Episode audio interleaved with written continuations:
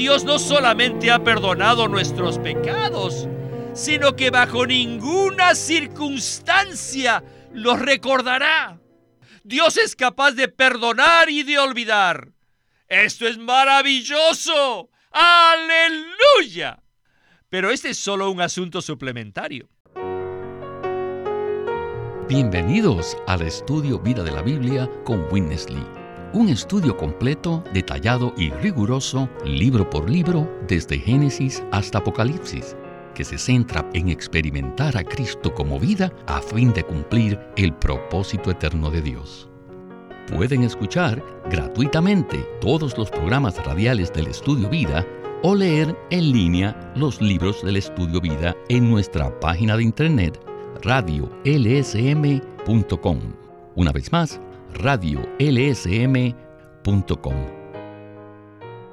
En esta serie de programas del Estudio Vida, estamos considerando el libro de Hebreos.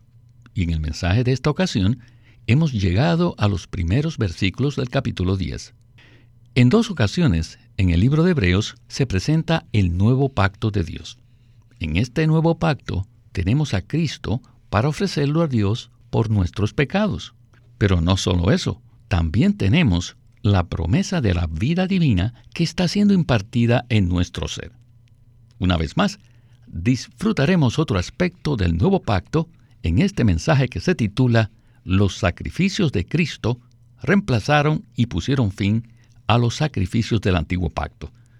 Y hoy nos acompaña Antonio Hernández, a quien hemos invitado para disfrutar de otro mensaje del estudio Vida de Hebreos. Saludos, Antonio. Tengo que agradecerle por invitarme. Antonio, hemos llegado al capítulo 10 de Hebreos, el cual es una revisión o una repetición del capítulo 8. Y siempre que la Biblia repite algo, podemos asumir que es de suma importancia para Dios. ¿De qué se trata el pasaje sobre el que hablaremos hoy?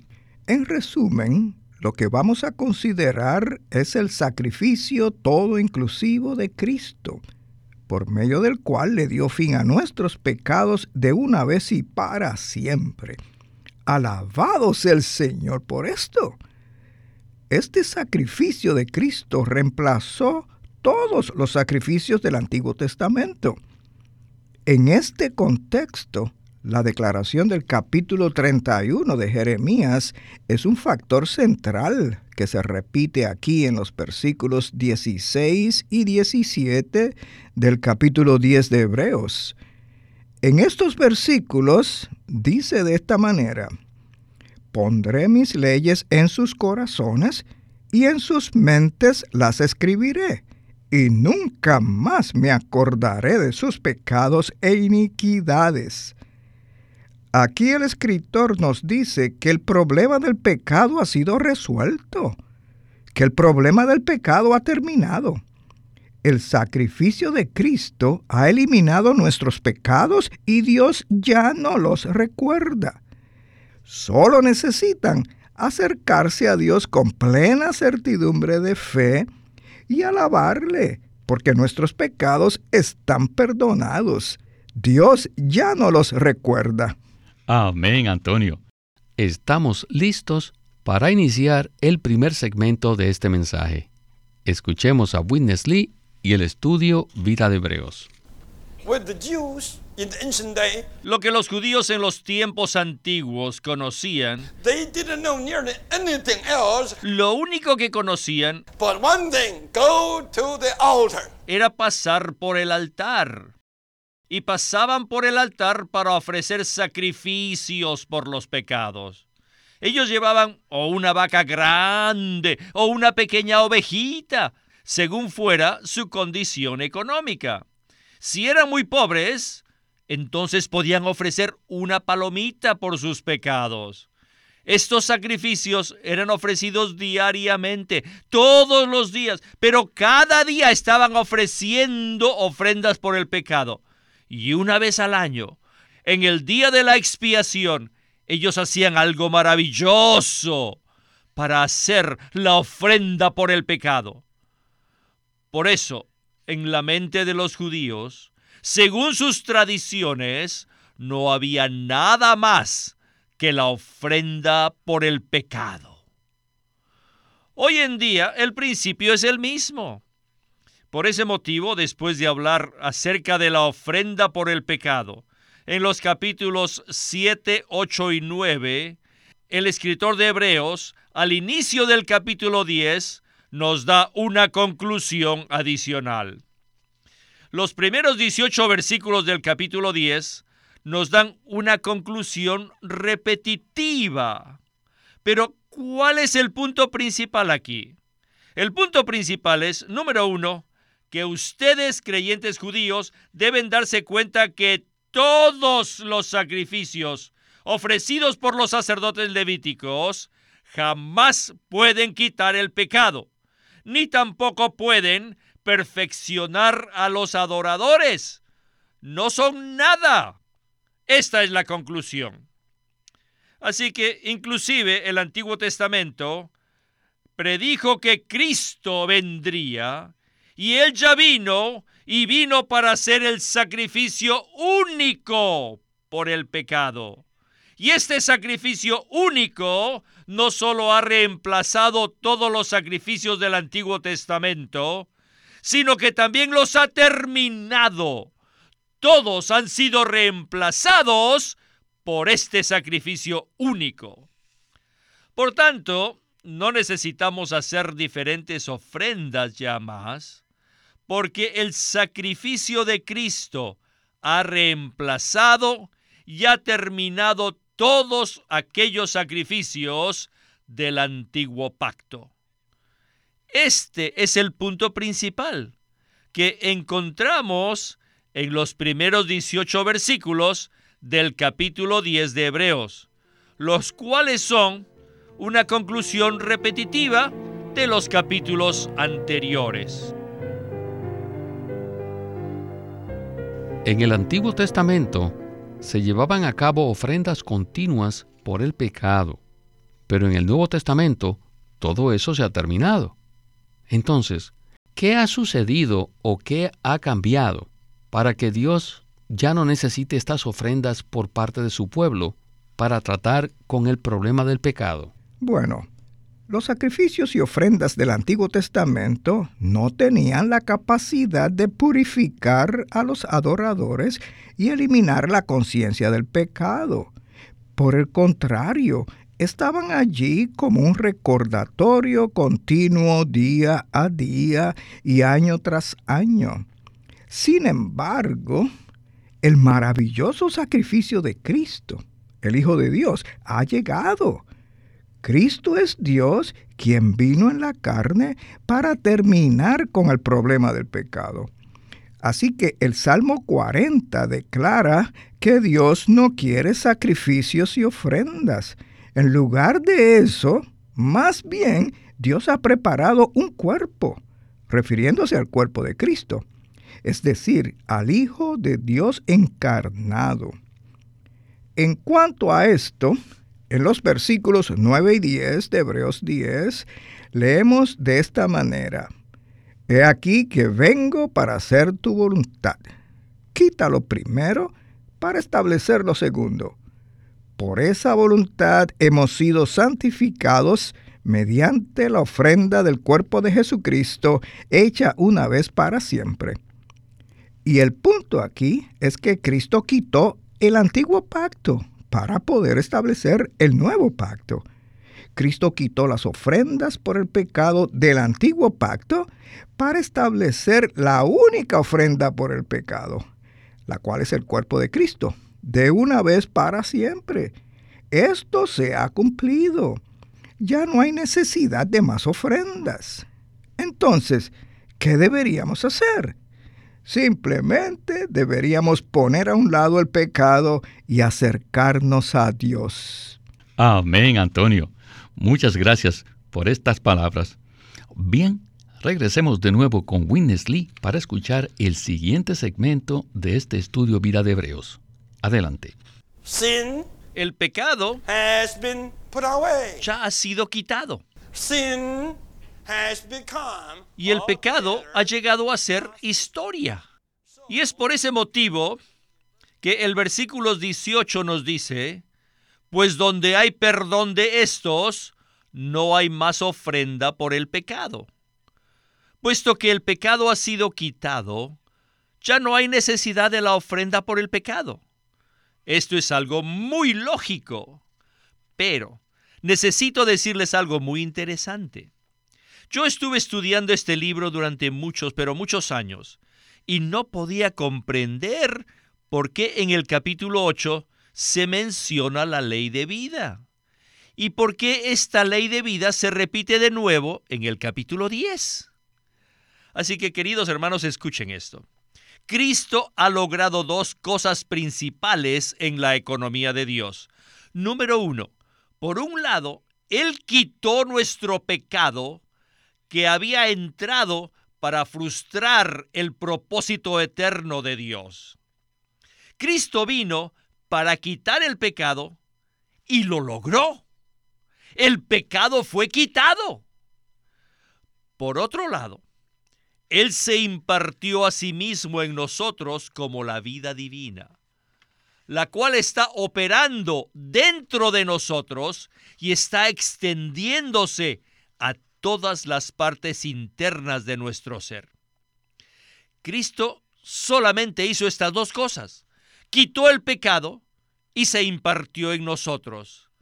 Así que el pensamiento principal en estos 18 versículos es que Cristo ha quitado el pecado de en medio, llevando a cabo todo aquello que los sacrificios levíticos en el pasado fueron incapaces de hacer. Pero Cristo sí lo hizo, y lo hizo de una vez y para siempre. Y ahora, después que quitó el pecado, de una vez y para siempre, se impartió a sí mismo como la vida divina en nosotros.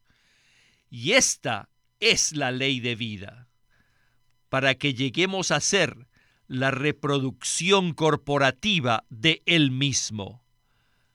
La ley de vida es la función automática de la vida divina que nos satura, nos empapa y nos infunde con el propio elemento de Cristo, quien es nuestro prototipo, para hacernos una reproducción de sí mismo.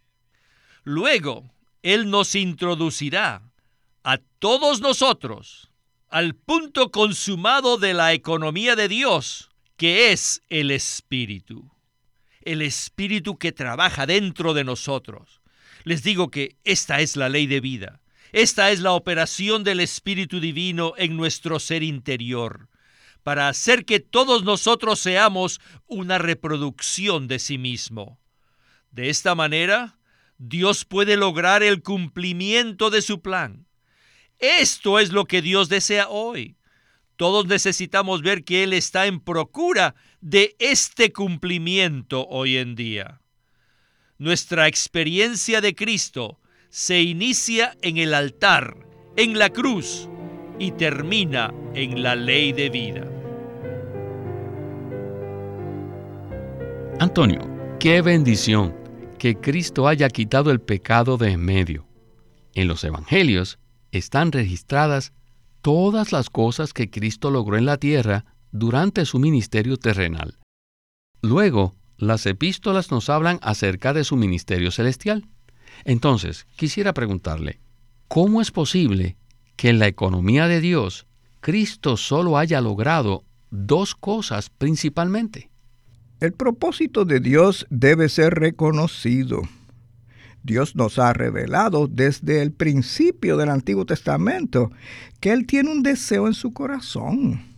Es decir, Dios creó al hombre con el propósito de que el hombre lo exprese y lo represente a Él, tal y como se revela en Génesis 1.26. Y desde el mismo principio se pusieron muchas cosas bajo los pies del hombre para llevar a cabo el propósito de Dios que consiste en eliminar a Satanás de este universo y eliminar la rebelión que trajo consigo. El problema del pecado entró cuando Satanás sedujo al hombre. e introdujo el elemento del pecado, y entonces Dios necesitaba tomar medidas con respecto a ese problema. Así que Cristo vino como un hombre para terminar con el problema del pecado. Sin embargo, su propósito no cambió. Él todavía deseaba ser expresado y erradicar los problemas que surgieron a través del pecado, es decir, la rebelión de Satanás y el propio Satanás. Cristo se impartió a sí mismo en nosotros como la vida divina y se está forjando a sí mismo en nuestro interior en cada aspecto de nuestro vivir, con el pensamiento principal de infundirnos, saturarnos e impartir en nosotros todo lo que Él es, a fin de llevar a cabo el propósito de Dios. Por supuesto, para esto Él necesitaba primero tomar medidas con el pecado y con el problema del pecado. Sin embargo, su propósito consiste, repito, en infundirnos, saturarnos e impregnarnos de Cristo. Y aquí me gusta esta afirmación, para que lleguemos a ser la reproducción de Cristo.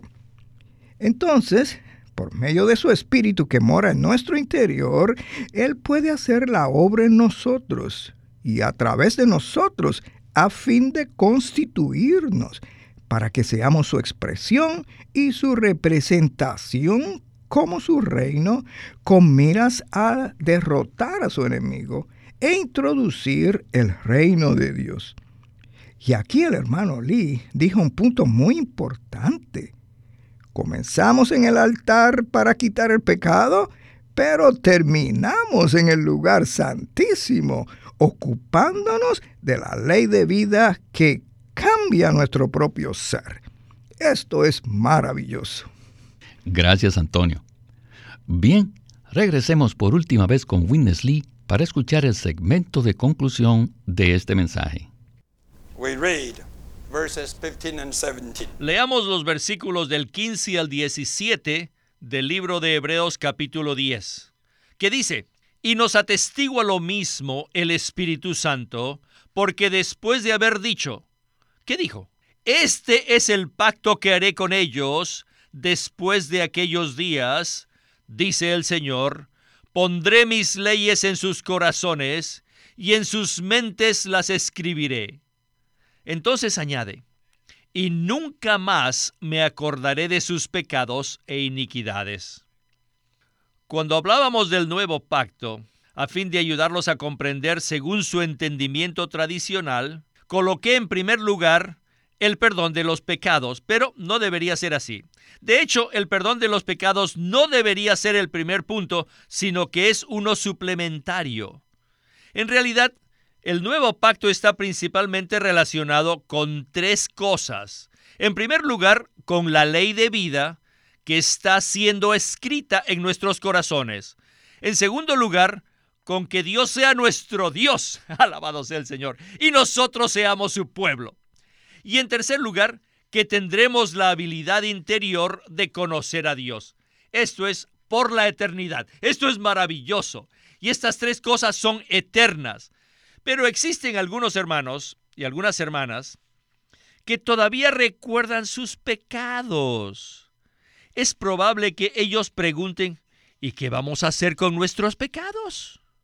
Así que ellos necesitan un punto suplementario que les indique que pueden permanecer en paz en cuanto a sus pecados, porque Dios es propicio a ustedes y ya no se acordará de sus pecados debido al sacrificio de Cristo. Así que el capítulo 10 de Hebreos después de repetir el punto principal del nuevo pacto, el cual es la ley interior de vida, el Espíritu dice que el Señor de ninguna manera recordará nuestros pecados e iniquidades. Puesto que el Señor no desea recordar nuestros pecados, ustedes tampoco deben recordarlos ya más. Saben que Dios perdona y olvida nuestros pecados. Pero nosotros mismos nos resulta muy difícil olvidarnos de nuestros pecados. Nos gustaría que el Señor perdonase nuestros pecados, pero nosotros mismos no los olvidamos. Aunque Dios ha perdonado nuestros pecados y aunque nos damos cuenta que nuestros pecados han sido perdonados, no podemos olvidarnos. El recuerdo de nuestros pecados todavía está en nuestro subconsciente, está en lo profundo de nuestro ser. ¿Qué significa olvidar nuestros pecados? Significa que nos consideremos a nosotros mismos como si nunca hubiéramos pecado. Tenemos que considerarnos que somos más puros que los ángeles. Desde que recibieron al Señor, ¿alguna vez ustedes han considerado que están exentos del pecado? Perdonar significa olvidar como si nunca hubieran existido los pecados. Si usted todavía recuerda sus pecados, eso significa que no se ha olvidado de ellos. But here, listen, God says not only He forgives us Pero aquí dice que Dios no solamente ha perdonado nuestros pecados, sino que bajo ninguna circunstancia los recordará. Dios es capaz de hacer eso, ¿verdad? Dios es capaz de perdonar y de olvidar. It's marvelous. Hallelujah. Esto es maravilloso. Aleluya. But this is Pero este es solo un asunto suplementario. Lo más importante es la ley de vida, que Dios es nuestro Dios y nosotros somos su pueblo. isn't this wonderful? ¿No es esto maravilloso?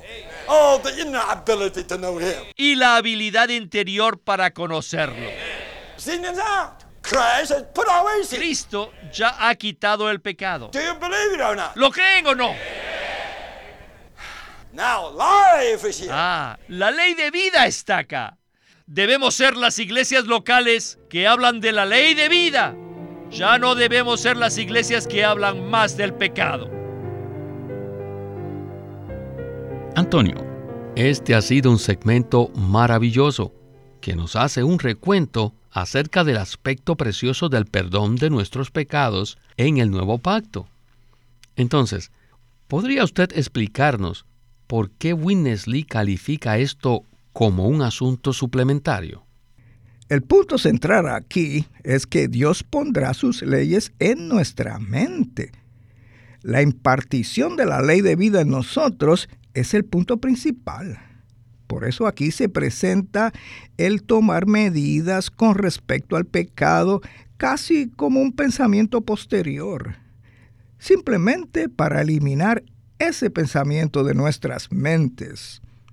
En Hebreos 10:17 dice de esta manera, y nunca más me acordaré de sus pecados e iniquidades. Dios se olvida de nuestros pecados. No obstante, nosotros no nos olvidamos. Por eso aquí el hermano Lee nos exhorta así. Olvídate de tus pecados, incluso hasta el punto de que te consideres a ti mismo como si nunca hubieras pecado. Por supuesto, Él no está diciendo que salgamos a pecar, como asimismo nos recuerda Pablo en Romanos 6. No, por supuesto que no. No estoy diciendo que salgamos a pecar para que la gracia abunde. No, de ninguna manera. Sin embargo, sí me refiero a que ya se le dio fin al pecado. Por eso no hay necesidad de que centremos nuestra atención en el pecado. El pecado ya se terminó. Varias veces consideré mi experiencia en el pasado, diciéndole al Señor, no sé qué me pasa. ¿Por qué soy tan tonto para hacer esto? ¿Por qué me vuelvo a esto una y otra vez? Oh Señor, perdona a este hombre tonto. Simplemente me lamentaba de mi condición. Y en cierto momento el Señor me responde de esta manera. No sé por qué estás tan molesto. Nunca espero nada de ti. Lo que él me dijo es que Cristo murió por un hombre como yo. Así que no necesito lamentar mi condición. Solo necesito disfrutar de todo lo que Él es y de todo lo que Él ha obtenido. Nosotros somos la nueva creación. Lo más importante es la ley de vida. La vida está aquí. Deberíamos ser iglesias que hablan de la ley de vida, no iglesias que hablan del pecado. Tenemos que olvidar nuestros pecados. Dios es capaz de olvidar nuestros pecados. Nosotros también deberíamos olvidarlos. El pecado es un asunto suplementario. Repito esto, el pecado es un asunto suplementario. La ley de vida ha sido impartida en nuestro ser, haciendo de nosotros el pueblo de Dios. Estamos llevando a cabo la obra propia de la economía de Dios. No deberíamos estar centrados en que nuestros pecados sean perdonados. En vez de eso, deberíamos estar centrados en que seamos el pueblo mismo de Dios. ¡Oh, qué gozo! Que nosotros seamos el pueblo de Dios. Estamos aquí disfrutando a Dios y conociéndolo. Estamos aquí disfrutando la operación de Dios que se desarrolla en nosotros cada día. Aleluya.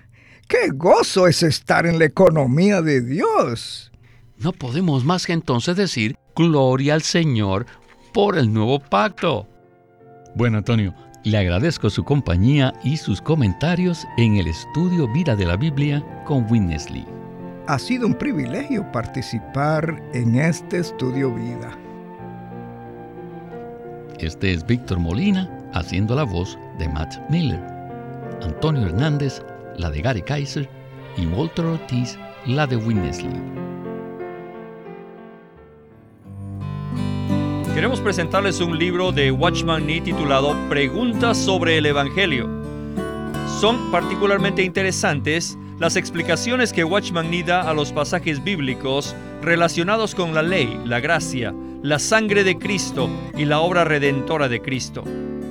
Acuérdese, este libro se titula Preguntas sobre el Evangelio, escrito por Watchman Nee y publicado por LSM de California.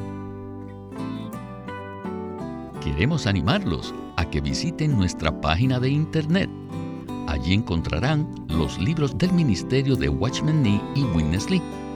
Libroslsm.com. O llámenos a nuestro teléfono gratuito 1-800-810-1149. 1-800-810-1149